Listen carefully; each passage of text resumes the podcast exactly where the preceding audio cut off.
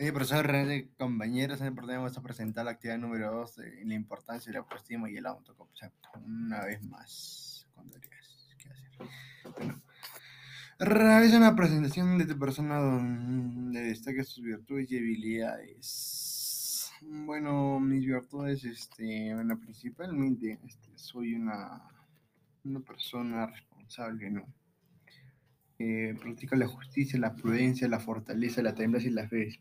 Y la fe especialmente, ¿no? Que siempre ha abocado al Señor, con la esperanza, la caridad y la generosidad, que me caracteriza mi hermosa persona. Mis habilidades, bueno, yo tengo bastantes habilidades. Y bueno, dentro de estas están este, la comunicación, la confianza, la resolución de conflictos, en la comunicación oral y escrita, atención a los detalles, administración del tiempo y la empatía hacia las demás personas. Lo mejor que hacer es ser perseverante en lo que, en lo que me propongo, ¿no? Y destacar en todo lo que hago. ¿Y en qué me gustaría trabajar? Eh, ¿Qué me gustaría mejor, mejorar o trabajar en tu persona? Bueno, ser más, ser más responsable y más constante, más disciplinado en hacer las cosas para sacarle el, mejor provecho a todas esas actividades que yo realizo. Cuando realizo un, eh, un buen trabajo o actividad, bueno, me siento muy bien porque es lo que me gusta hacer, ¿no?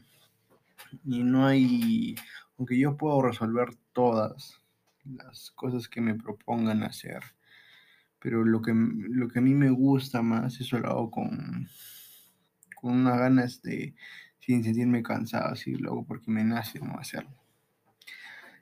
Y la cuatro.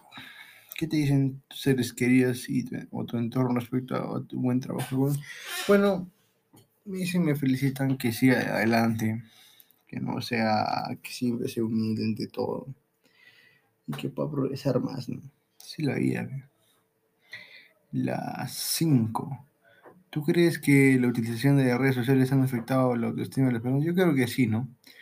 Porque algunas personas su autoestima es baja y miran cualquier tema aparte en la sociedad que tienen. Sus redes sociales, Twitter, Messenger, WhatsApp, estados, lo que sea, lo que ven en TikTok, los tistos. Y bueno, yo creo que sí les afecta. ¿Crees que necesitan tener una relación para ser sana? Bueno, yo creo que sí, ¿no? Porque ahí con esa, con la relación sana se puede hacer varias cosas, ¿no? Con la relación sana una persona este, puede tener o construir la base de la comunicación, el respeto mutuo y la confianza. Una relación saludable en ámbitos miembros de, la, de, amigos o de compañeros que sienten valorados y respetados y respetan sus límites, eh, tanto para ser físicos como emocionales. Bueno, eso sería todo, profesor. Espero que les haya gustado y hasta la próxima.